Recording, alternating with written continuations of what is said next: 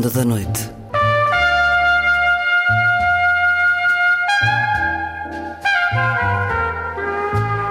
Com Luís Caetano.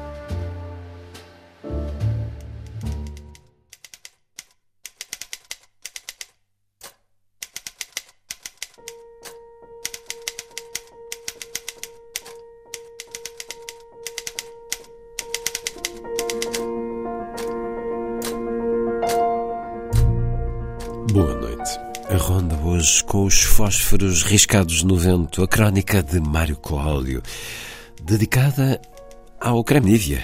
Passa publicidade, sempre com mordazes incursões pelo léxico e pelo olhar sobre a sociedade.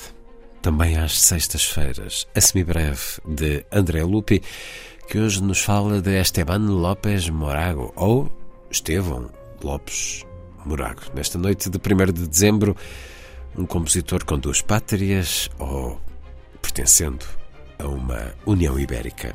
E em 1 de dezembro, a última edição traz-nos o romance de estreia de uma escritora espanhola, Virginia Feito, Mrs. March. É uma viagem pelas perturbações da mente no ambiente da burguesia cultural de Nova York.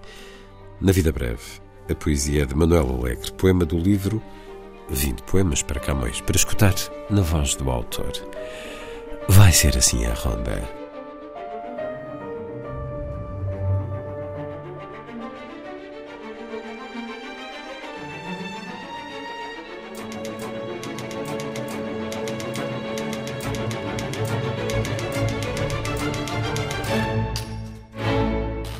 Poema dos Átomos. A música de Armand Amar, com as palavras de Jalal Rumi, poeta sufi do século XIII, na interpretação as vozes do iraniano Salar Agili e do turco Arun Tebul. Música escrita para o filme Babaziz, de 2005.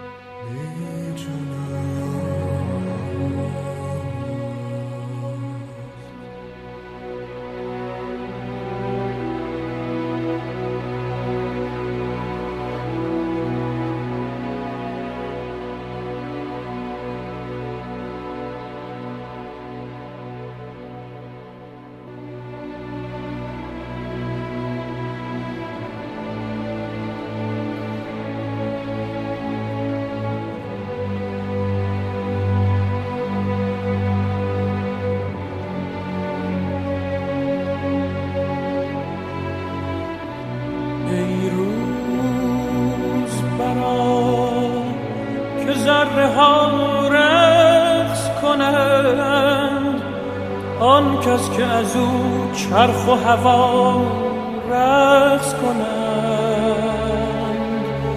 جانها ز خوشی بی سر و پا رقص کنند. در گوش تو گویم که کجا رقص کنند.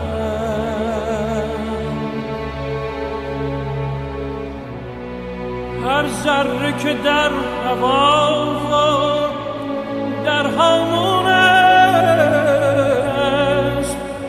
نیکو نگرش که همچو ما مفتون است. هر ذره اگر خوش است اگر محزون است. سرگشته خورشید خوش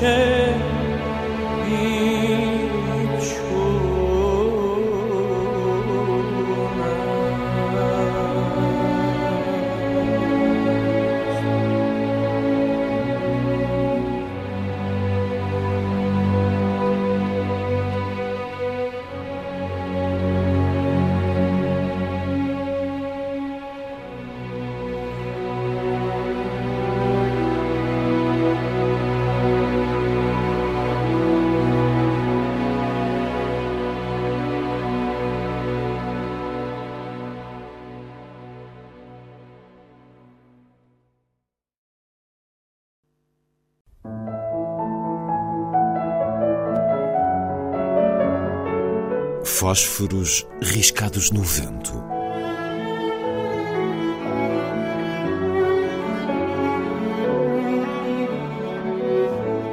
Um programa de Mário Cláudio. Não há vocábulo que caia em desuso sem que outro venha prontamente substituí-lo. Confrontar com isto os linguistas encartados, quando não se paga caro, desencadeia uma indignação lamentosa e pungida pela saudade do verbo que entretanto se extinguiu. Penso, por exemplo, no substantivo brunch, que apenas preenche uma lacuna, a da designação de um repasto que ninguém se atreve a propor, que corresponde a pequemoço, aglutinação de pequeno almoço e almoço grande. O desaparecimento de certas peças do léxico, de tão desgastadas pela pior literatura, só poderá saudar-se com foguetes estrepitosos, urras e champanhe. Lembro-me de nívio, que significa branco, ou de ebúrnio, que quer dizer a mesma coisa, e não duvido de que a sua passagem na história constitui preciosa benção. Cosmético de contínua celebridade, o creme Nivea fica como paradigma dessas marcas que terminam por se identificar com o genérico preparado que rotulam. Na sua embalagem azul mar, redonda e afável, todos o conhecemos desde a infância, um deslizante pasta alvíssima à base de parafina, glicerina e lanolina. Falar dele, do creme Nivea, já nem sequer acarreta o risco de publicitar sem licença um artigo, equivalendo em vez disso a puro dado civilizacional.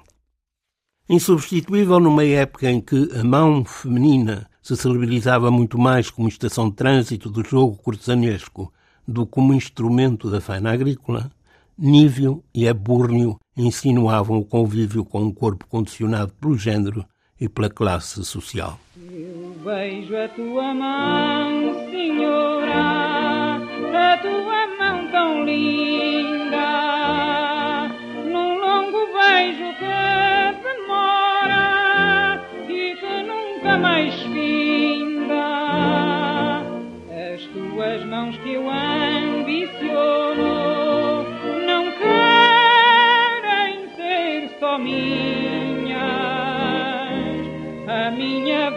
é como outono e as tuas mãos são andorinhas. Nada disto, porém, tipifica os níveis da minha juventude. Fantasmáticos Volkswagens da polícia, batizados em função da cor da sua pintura, sorriam a espiar as manifestações anti-regime, espalhando à sua volta uma espécie de terror, ou pelo menos de antipatia. Os níveis ali estavam sempre, grávidos de matacões blindados, orangotangos prontos a desancar nas massas estudantis. Assim se prova como se avizinha do seu contrário tudo aquilo que, servindo-nos ou desservindo-nos no cotidiano, acaba por nos talhar a biografia. Não sei se terei andado nestas linhas a contas com matéria da ciência política, do memorialismo ou da antropologia cultural. Suspeito, no entanto, de que não acertei de forma entendível na fiada de associações nascida do trissílabo ni-vi-a ou da sua ocasional recordação.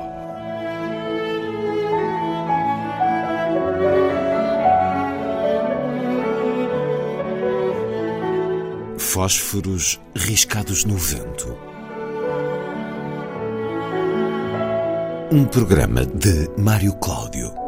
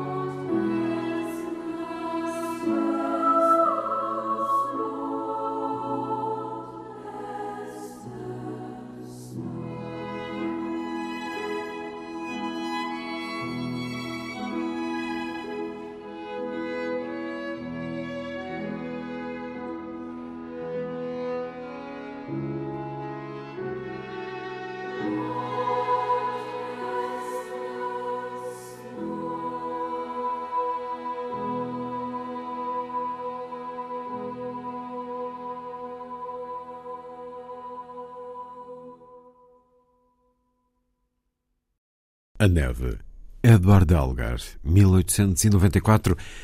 Interpretações dos ensembles La Capella 2.0 e La Capella Nova, com Freya Ritzkirby, Karen von Trotta e Veronica Bauer. A seguir, a poesia na noite da rádio.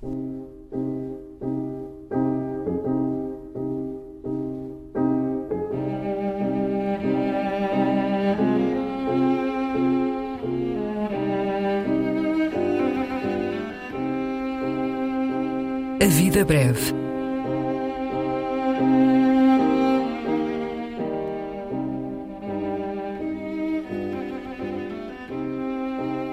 Poesia por quem a escreve.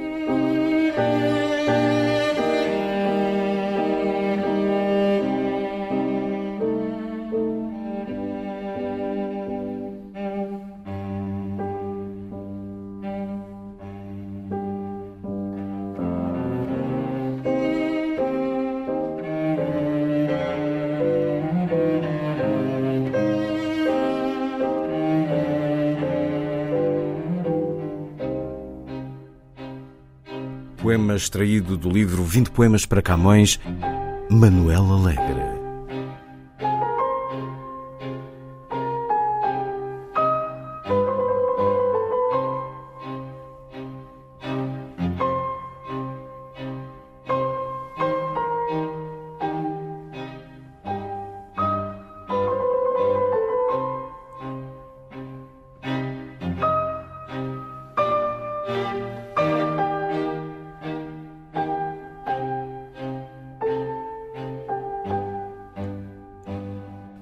Teu canto e tu são nossa singradura.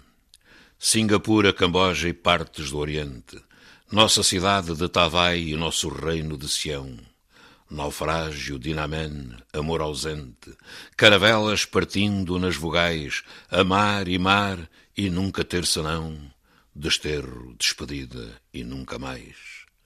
Haverá sempre o nosso espanto em Zanzibar, teu canto e tu são nossa ilha de Ceilão, metáforas da costa malabar, sílaba tónica, sílaba átona, amar e mar, e nunca ter senão, ó oh, glória vã, a Índia que não há.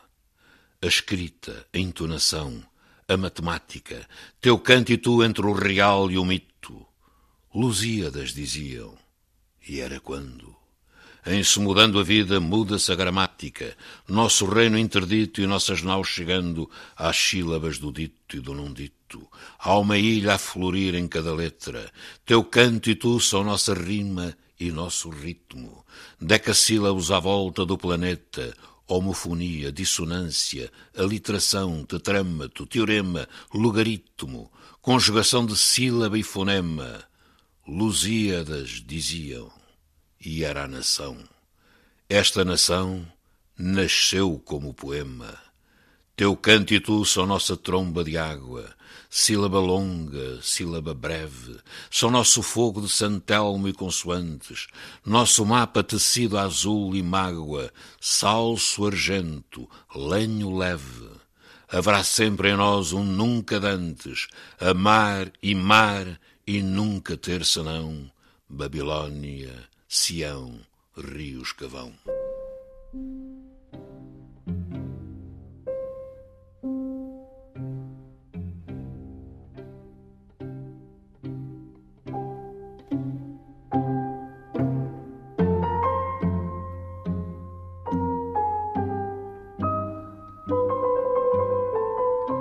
A Vida Breve, um programa de Luís Caetano.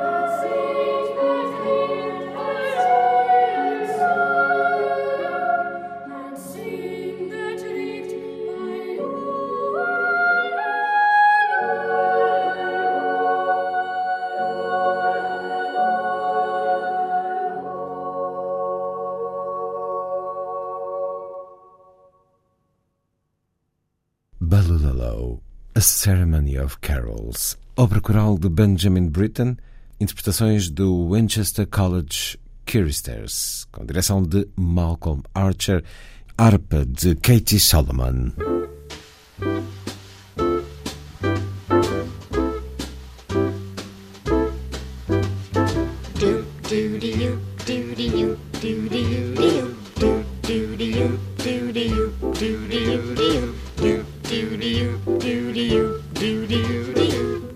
Semibreve, uma rubrica de Andrea Lupi.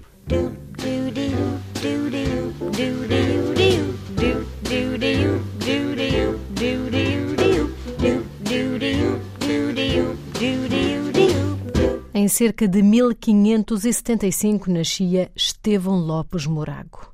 Pouco ou nada se sabe sobre o início da vida do compositor português que nasceu em Madrid.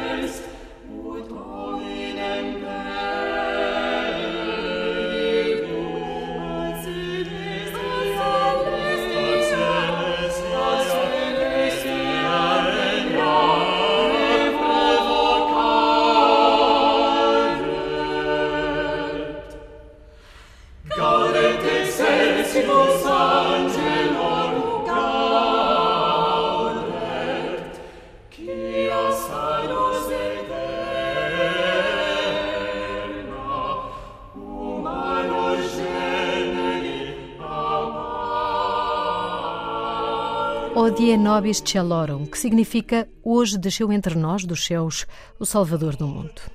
Primeiro responsório de Natal de Estevão Lopes Morago. Mas antes de chegarmos à gênese da obra que nos acompanhará na semibreve de hoje, pelas vozes do grupo vocal Olicipo, misturemos a história com H grande com esta de H pequeno. Dom Sebastião desaparecera em combate em 1578 sem deixar descendência, e o seu tio-avô, Henrique, o casto por ser cardeal e não ter deixado os votos. Reinou durante dois anos, até morrer em 1580. Quem tomará conta do reino de Portugal?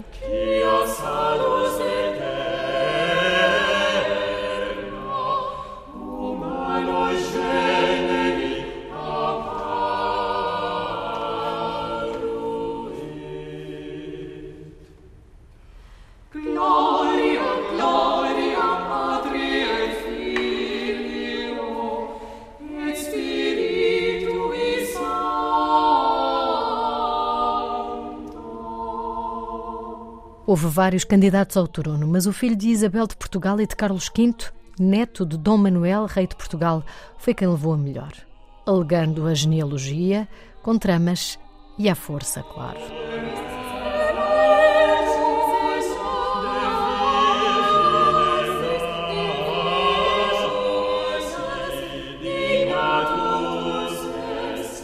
Filipe II de Espanha, primeiro de Portugal, conseguiu, através das cortes de Tomar, que reuniram nobreza, clero e povo no convento de Cristo em abril de 1581, oficializar a União Ibérica, comprometendo-se a respeitar as liberdades e privilégios da monarquia com plena soberania sobre o reino e império, respeitando a língua e com a administração feita por portugueses.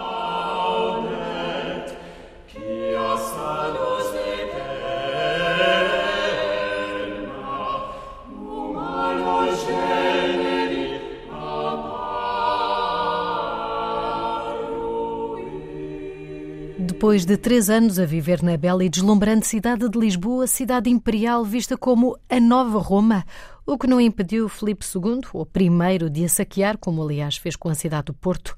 O rei espanhol, agora ibérico, regressa à Espanha, deixando a aristocracia feliz com os acordos alcançados, graças às graças que hoje em dia chamaríamos de subornos.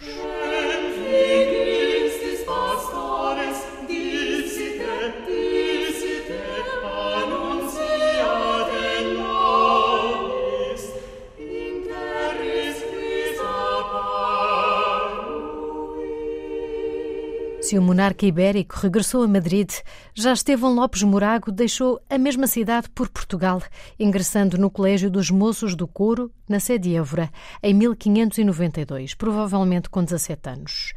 Aí estudou com Filipe de Magalhães e em março de 1596 tornou-se bacharel. Natum finimus, finimus et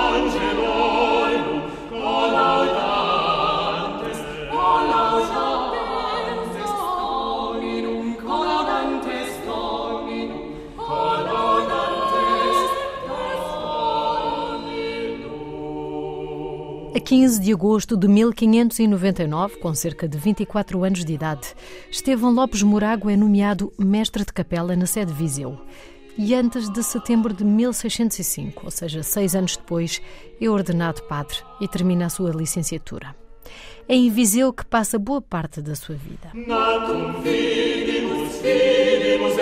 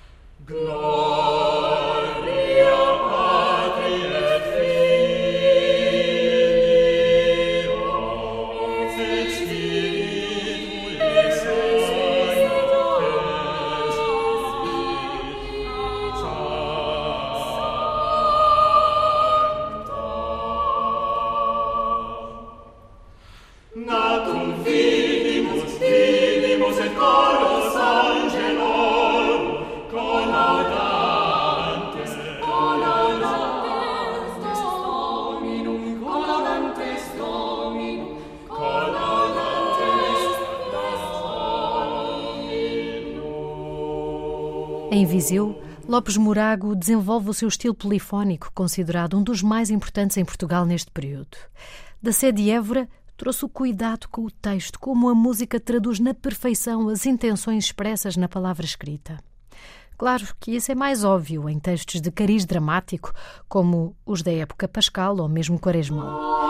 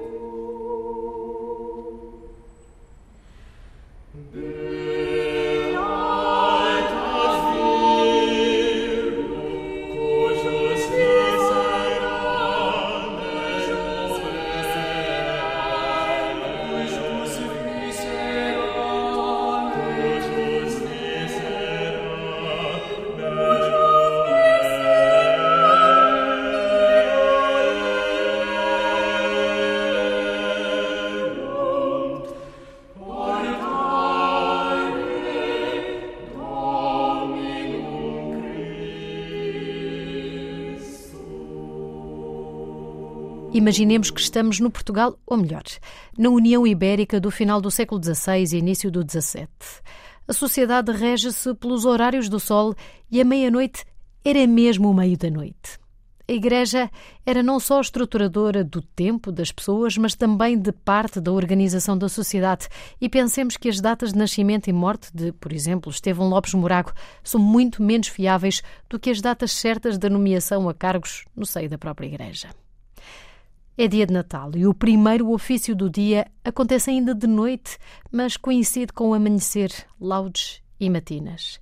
É para esse ofício que Estevão Lopes Morago compõe oito responsórios de Natal. Três sobre o nascimento de Jesus, quatro marianos, sobre os mistérios da gestação, como a Santa e Imaculada Virgem deu à luz o Salvador do mundo num estábulo.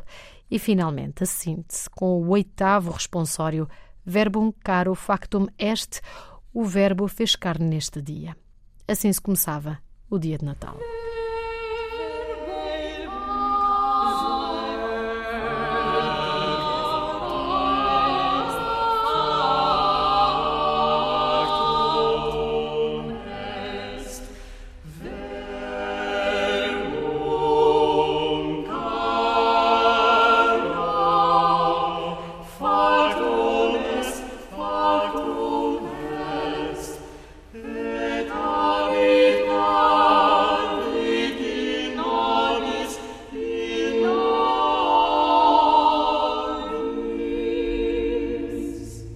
A um certo ponto, neste caso, ao fim de 25 anos como mestre de capela da sede Viseu, Estevão Lopes Morago considerou que estava na altura de dar a sua música à estampa.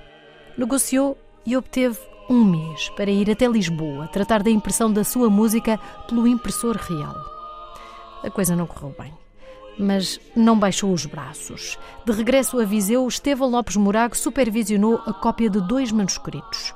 O primeiro intitula-se O Livro da Quaresma, mas estão aqui também incluídas obras para o Advento, Ofício dos Mortos, Purificação e estes oito responsórios de Natal. A segunda, Vesperal, tem hinos, salmos e o seu Magnificat.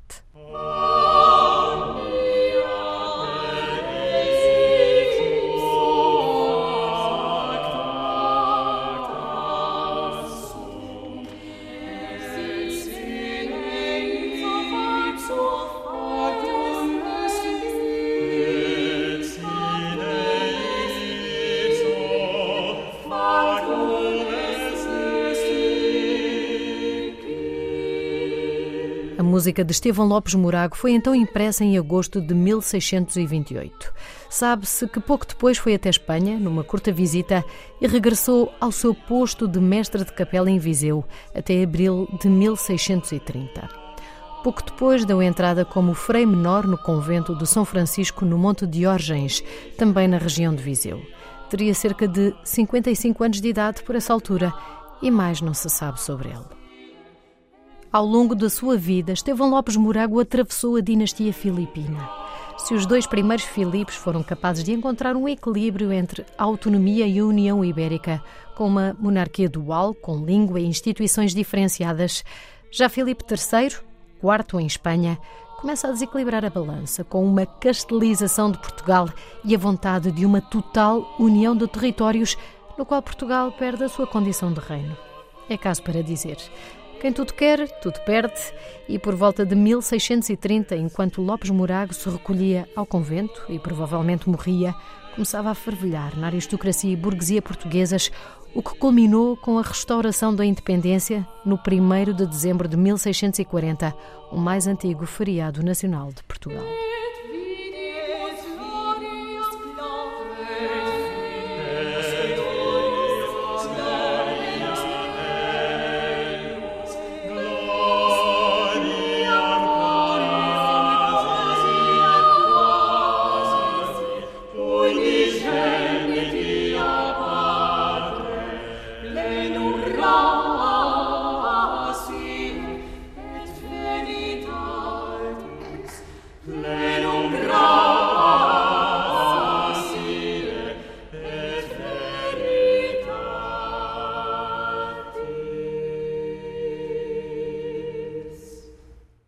Oito responsórios de Natal, publicados em 1628 por Estevão Lopes Morago, um dos maiores compositores de polifonia portuguesa de sempre, músico que atravessou a dinastia filipina e que morreu antes da restauração da independência.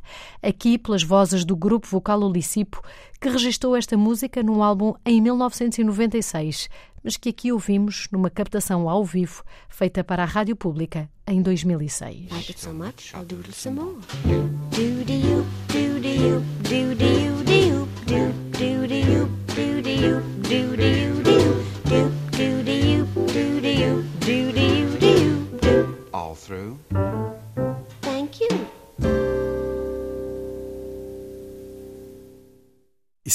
Com os livros nesta ronda.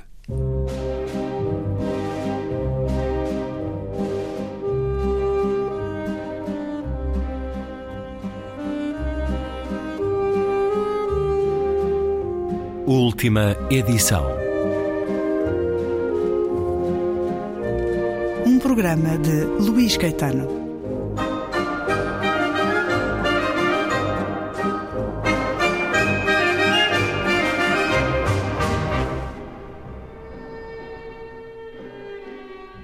Aqui todas precisavam dela. As pessoas nos retratos. O olhar dos retratados parecia cruzar-se com o seu. Independentemente do canto da galeria em que estivesse, alguns esticavam o pescoço para observar. Olha para mim, pareciam todos dizer. Mrs. March percorreu o labirinto interminável de corredores. Todas as galerias estavam apinhadas de olhos, mãos e sobrolhos franzidos. Passou por uma pintura a óleo, em que baixavam da cruz para cima de um amontoado de tecidos luxuosos em tons de vermelho e azul o corpo gasto de Jesus Cristo. Estas imagens eram-lhe familiares e evocavam as manhãs de domingo passadas na igreja. Os seus pais sempre tinham preferido a Catedral de St. Patrick, mesmo ao fundo da rua onde viviam. Os sermões entediavam-na. Uma vez tinha-se inclinado para a mãe e perguntado num sussurro por que razão as mulheres não podiam ser padres. As mulheres engravidam, segredara a mãe. Contemplou a imagem de uma crucificação em que Cristo olhava para os céus, de sobrancelhas erguidas e lábios entreabertos. O sofrimento pintado nas faces era tão dramático, tão persistente, tão feminino, agora que pensava nisso. Mrs. March continuou até ao fundo da sala e virou à direita, entrando na galeria em que tinha a certeza que encontraria, na sua barroca moldura dourada, a variante menos popular de rapariga com brinco de pérola. Inclinando a cabeça, inspecionou o retrato.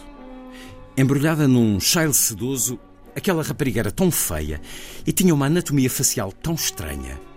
Testa alta, olhos distantes, sobrancelhas quase ausentes, que se não estivesse a sorrir, me teria medo. O seu sorriso, além disso, tinha qualquer coisa de inquietante, como se ela soubesse que nos esperava algum destino macabro e essa ideia lhe desse prazer. Olá, Kiki, cumprimentou Mrs. March. Tinha visto aquela rapariga pela primeira vez numa visita com os pais, no início da puberdade. No primeiro contacto, pensara que a rapariga era lenta, ou como as crianças cruéis gritavam no recreio, atrasada. Os olhos não alinhavam bem e havia algo imbecil na sua expressão vazia. Da primeira vez que vira o quadro, Mrs. March escondera-se atrás do pai. Quando espreitara por trás das pregas do casaco dele, poderia ter jurado que a rapariga lhe sorrira tolamente. Mrs. March logo percebeu as semelhanças entre as duas. A tez pálida, o aspecto desengraçado. E sim, aquele sorrisinho estúpido. Em casa tinha suficientes fotografias pouco lisonjeiras que confirmavam a ligação. Nessa noite, no escuro do quarto, acordara com o ruído de uma respiração pesada e catarrosa. Era a rapariga do retrato. Vá-se lá saber como tinham-na trazido para casa com eles. No início, sentiu-se dominada pelo pânico. Mas passadas algumas noites, a familiaridade da respiração tornou-se quase tranquilizante. E Mrs. March deu por si a conversar com ela. E é um excerto do livro Mrs. March, romance da escritora espanhola Virginia Feito, tradução de Alda Rodrigues, com a chancela Alfaguara. Bem-vinda à Antena 2, Virgínia Feito. Obrigada. Vamos conversar em espanhol, em castelhano, apesar de a sua vida ser muito feita na língua inglesa. Este romance foi escrito, esta novela foi escrita hum. Em inglês, porque é assim a sua vida, é filha de um diplomata, de um embaixador. E isso conduz muitas vezes a esse mundo mais vasto e a essa capacidade de usar a língua mais comum. Li um excerto em que é referido esse quadro de Vermeer, estudo sobre uma jovem mulher, um quadro de 1665 ou 1667. Está no Metropolitan de Nova York, também ela com um brinco de pérola, mas, como escutamos neste excerto, um contraponto da famosíssima rapariga com brinco de pérola de Vermeer. Esta jovem não possui a beleza, não possui a graciosidade do quadro mais conhecido na realidade, como escutamos no certo. Pode-se retirar daqui algo de inquietante, de feio até. É um quadro que foi doado pelos Wrightsman, que têm várias salas no Metropolitan de Nova York, mecenas, que eram amigos de John Fitzgerald Kennedy e doaram este e muitos outros quadros a um El Greco também, que julgo que é referido neste certo, que foi também doado por eles nas diferentes galerias, nas diferentes salas do Metropolitan de Nova York. Virginia Feito, recorda-se do impacto? Foi também assim consigo quando viu este quadro? Lembra-se desse primeiro momento com ele? Sí, eh, la primera vez que vi el cuadro no fue en persona, fue en, en internet. Uhum. Eh, no me acuerdo cómo llegué a él. Probablemente estaba buscando algo sobre la joven de la perla, eh, la hermana más conocida de, Sí. de este cuadro. Y cuando lo vi me llamó mucho la atención, me pareció muy siniestro, por razones que no lograba entender bien. Me parece una mirada peculiar eh, y me, mm, me alivió que me confirmaran esta sensación cuando leí el extracto de la web del Metropolitan Museum que decía algo parecido y luego cuando estaba escribiendo el libro y volví de viaje a Nueva York y fui expresamente a verla al Met y me metí en el laberinto de, de galerías del Met y la encontré eh, muy pequeña. Eh, eso me impactó, pero me, me, me impactó otra vez. No fundo, este olhar tem qualquer coisa de Gioconda, da Mona Lisa. Sí, muy pequeña. Também estamos sempre presos neste olhar. E foi vê-lo propositadamente ao Metropolitan no intuito de o integrar num romance, numa novela, de escrever sobre ele? fui expresamente a verlo para asegurarme y por si acaso me inspiraba algo más. Já com Mrs. March na Mm. Sí, sua sí. cabeça? Ya no estaba terminado el libro, pero estaba bastante avanzado. Também teve amigos imaginários, porque no fundo é isto que ela se transforma para Mrs. March, em Sim. jovem.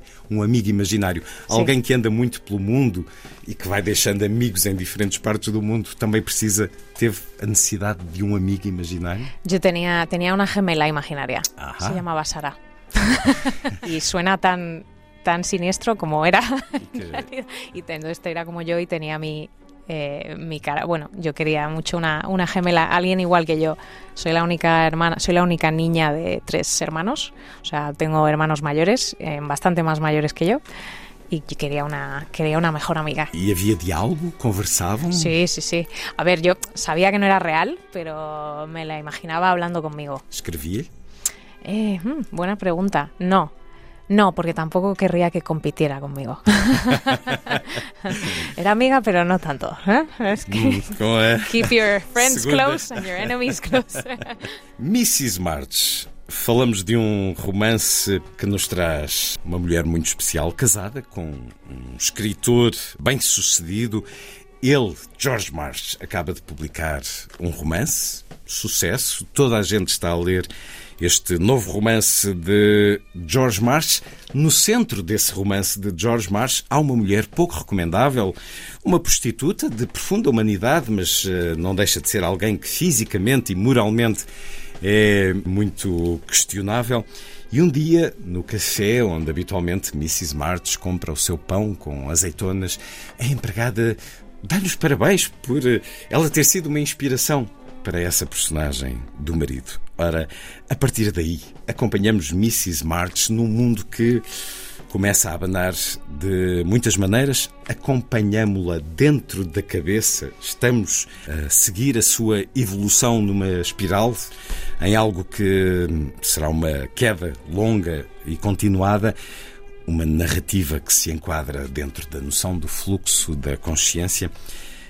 Penso nesta imagem de labirinto. Já referiu há pouco a questão do labirinto a propósito do Metropolitan. Sí. Mas este livro tem também muito de labirinto. Esta personagem está muito perdida num labirinto. Foi uma imagem em que pensou? No sé si pensé en la imagen del laberinto como tal, pero sí pensaba en la imagen de capas, como, como ropa, que para ir quitando y descubrir el qué hay debajo. Que es como eh, también hay una, eh, un icono visual en el libro que son las eh, Russian dolls, las matrioscas. Matrioscas, sí. eh, que, de que es y que al final te quedas otra vez volvemos a lo que hemos dicho antes con algo mucho más pequeño de lo que te esperabas como el cuadro y eso es un poco el misterio del- de la novela es que, que- cuál es la última muñeca de la señora March qué es lo, lo que hay más dentro cuál es esa parte pequeña que no tenemos de ella porque todo es no todo es lo va metiendo todo en cajas eh, va falsificando una personalidad según lo que ella cree que los demás quieren ver. Es todo un performance eh, y no sabemos quién es la señora March, quién es Mrs. March, de Tam- verdad. Estamos num tempo indefinido, provavelmente alguns nos anos 80.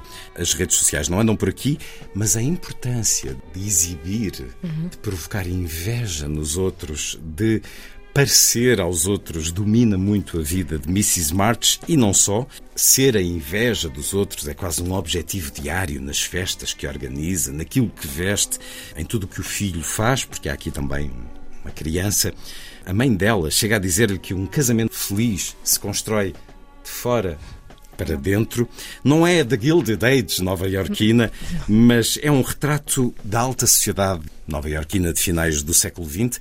Nesta aristocracia nova-iorquina, os escritores de sucesso têm entrada direta. George Marsh poderia ser um Bret Easton Ellis ou um Jay McInerney, já não tanto um Don DeLillo, mas a cultura dá entrada direta na aristocracia nova-iorquina, Virginia Feito. Hombre, sí, ¿no? Todos los más... Eh, bueno, no, honestamente no lo sé porque no he entrado yo en la alta sociedad literaria neoyorquina todavía, por desgracia, cómo eh, intenta aparentar eh, de que suena algo más sí. antiguo de otra época, pero esto no es lo que hacen hoy en día en redes sociales, en TikTok y en Instagram viven un poco para esto, ¿no? Las fiestas están online, pero es un poco lo que hace todo el mundo. Yo cuando escribí este libro todavía no, no sabía nada del mundo literario y tuve que imaginarme muchas cosas y me imaginé unas fiestas que sospecho que no que ya no, ocurren. Desde luego a mí no me las han hecho, pero eh, me imagino sí me sí traje un poco mi experiencia a lo mejor con, como has dicho antes, mi padre diplomático que hacía con mi madre cenas y fiestas en casa en París, invitaban a, a gente de esa alta sociedad y, y, observaba yo de pequeña, aunque me encerraban muchas veces en la habitación con el gato, como a Mrs. March, y no podía salir, pero escuchaba muchas cosas y mi madre me contaba muchas cosas de ese mundo y me gustaba mucho imaginarme que los escritores eran como los que yo había visto en películas de Woody Allen eh, y tenían fiestas maravillosas con cócteles todos los sábados y ahí es donde le donde metí a este escritor. No sé si justo Bret Easton Ellis me parece que tiene unas fiestas probablemente mucho más decadentes sí. con mucha droga.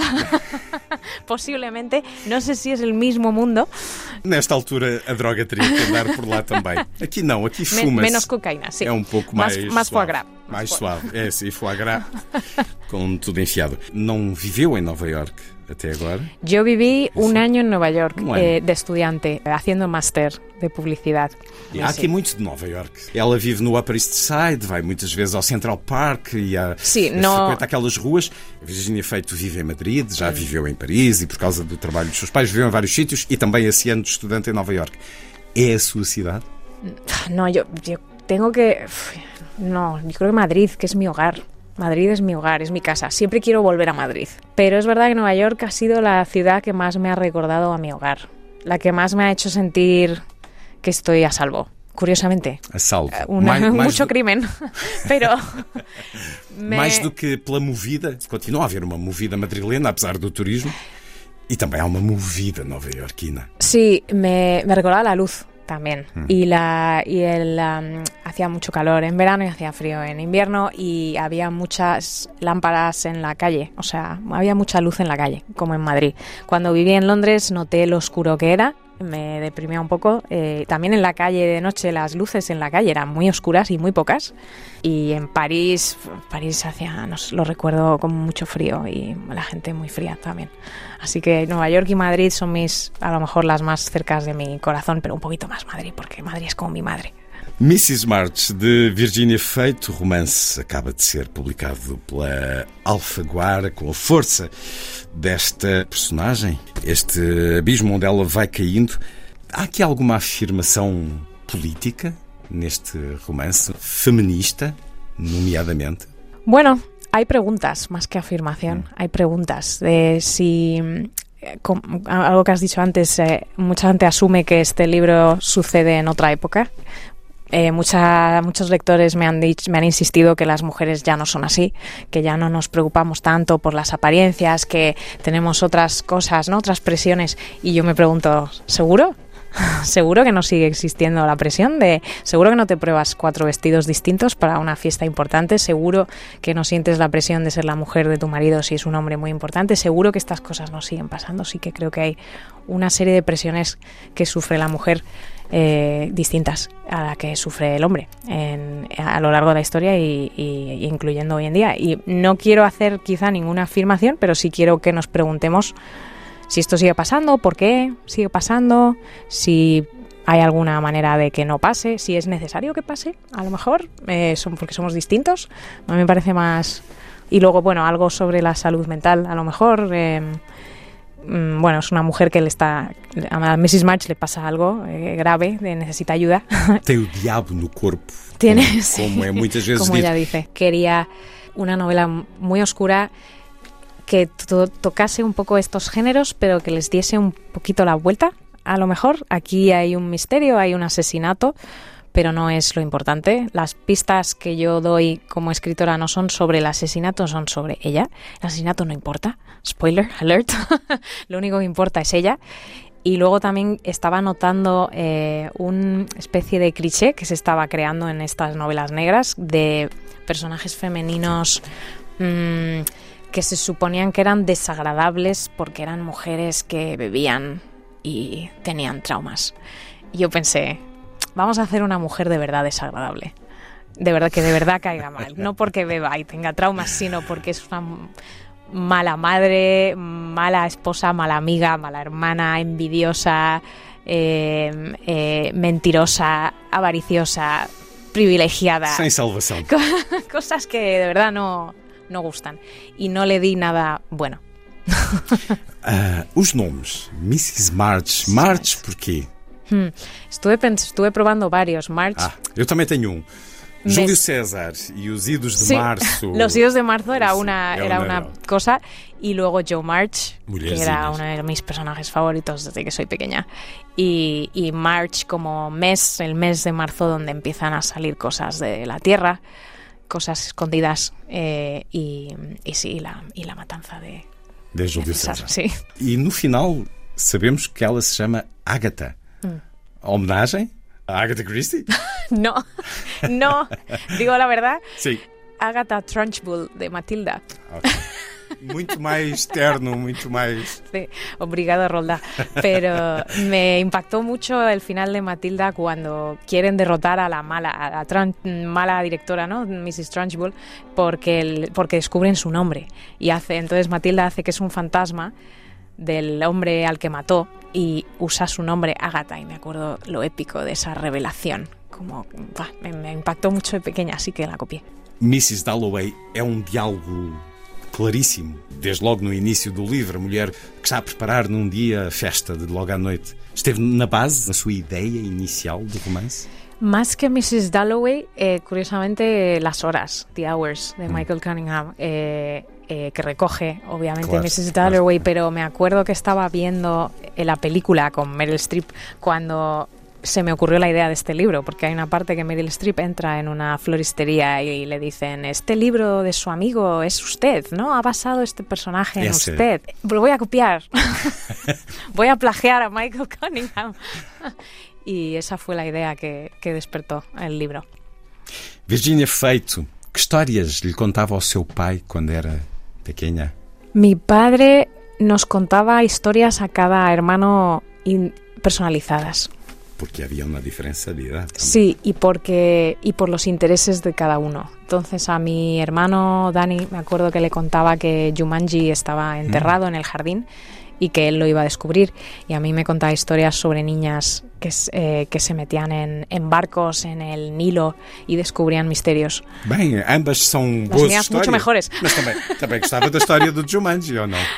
Me gustaba mucho la historia de Jumanji también, pero a mi hermano noto que le, le contaba cosas que eran más... Metía más a mi hermano en la historia, a lo mejor porque si no mi hermano se aburría.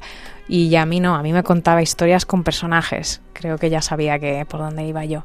Eh, pero no me leían cuentos, me los contaba, me con- se inventaba, se inventaba historias, sí.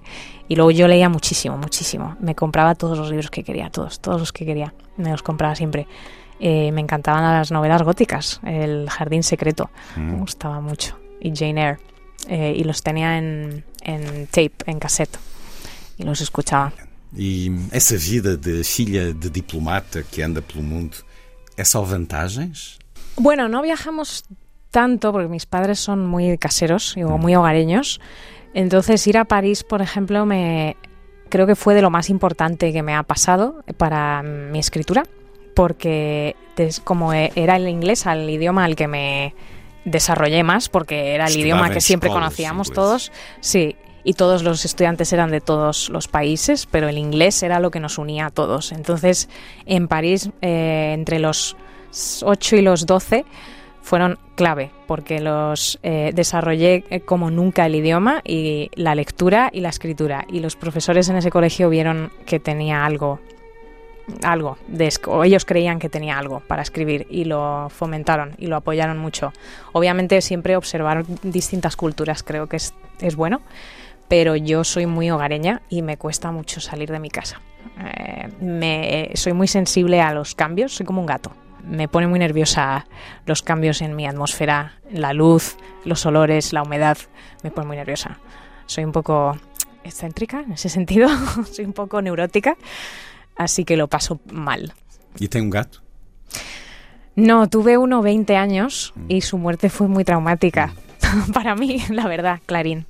Rest in peace. Mm, lo vi morir porque insistí. Mala idea, no lo hagáis nunca. Eh, y lo vi en directo y, y era lento y doloroso. Hum. Mrs. March, de Virginia Feito, com a edição Alfaguara, bem sucedido onde quer que esteja a ser publicado, em língua inglesa, espanhola, agora na língua portuguesa e já com direitos comprados por Elizabeth Moss para produzir e interpretar o filme que depois alguém verá e se inspirará numa cena para escrever outro romance, como uma matriosca também. Mrs. March de Virginia Feito, escrever é o que quer fazer na vida, ou se ficar muito rica com este livro, vai Ojalá. fazer outra coisa qualquer. Ojalá, ojalá. Eh, me gustaría seguir escribiendo. Mucho, Siempre. sí, ojalá. Eh, el siguiente está salido tan bien que el siguiente, claro, va a ir mal, seguro, por lógica. São os seus escritores? Quem são as suas paixões literárias? Eh, Donna Tartt, Donna Tartt, eh, eh, Joyce Carol Oates, Maggie O'Farrell, Karen María Machado, Mariana Enríquez, Samantha Schweblin, y luego ya de los antiguos Ira Levin, Shirley Jackson, Patricia Highsmith. É uma constelação. Uma constelação onde ficará muito bem Virginia Feito também nesse universo de afinidades que de facto se encontram neste romance. Mrs. March de Virginia Feito, a tradução de Aldo Rodrigues, a edição Alfaguara. Virginia Feito, muito obrigado por ter vindo à Antena 2. Obrigada.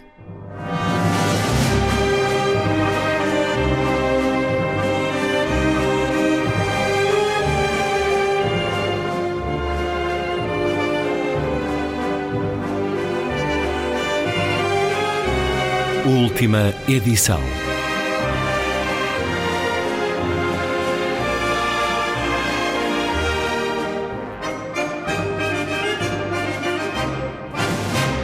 Está feita a ronda. Assim, obrigado por estar com a rádio. Boa noite.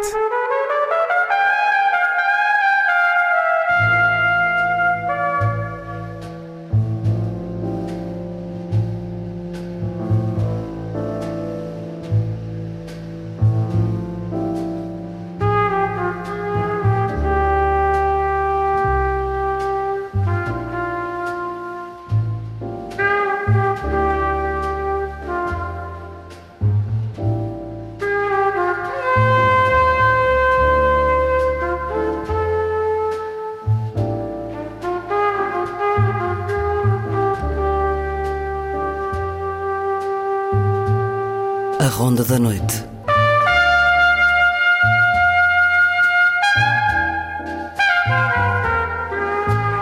Com Luís Caetano.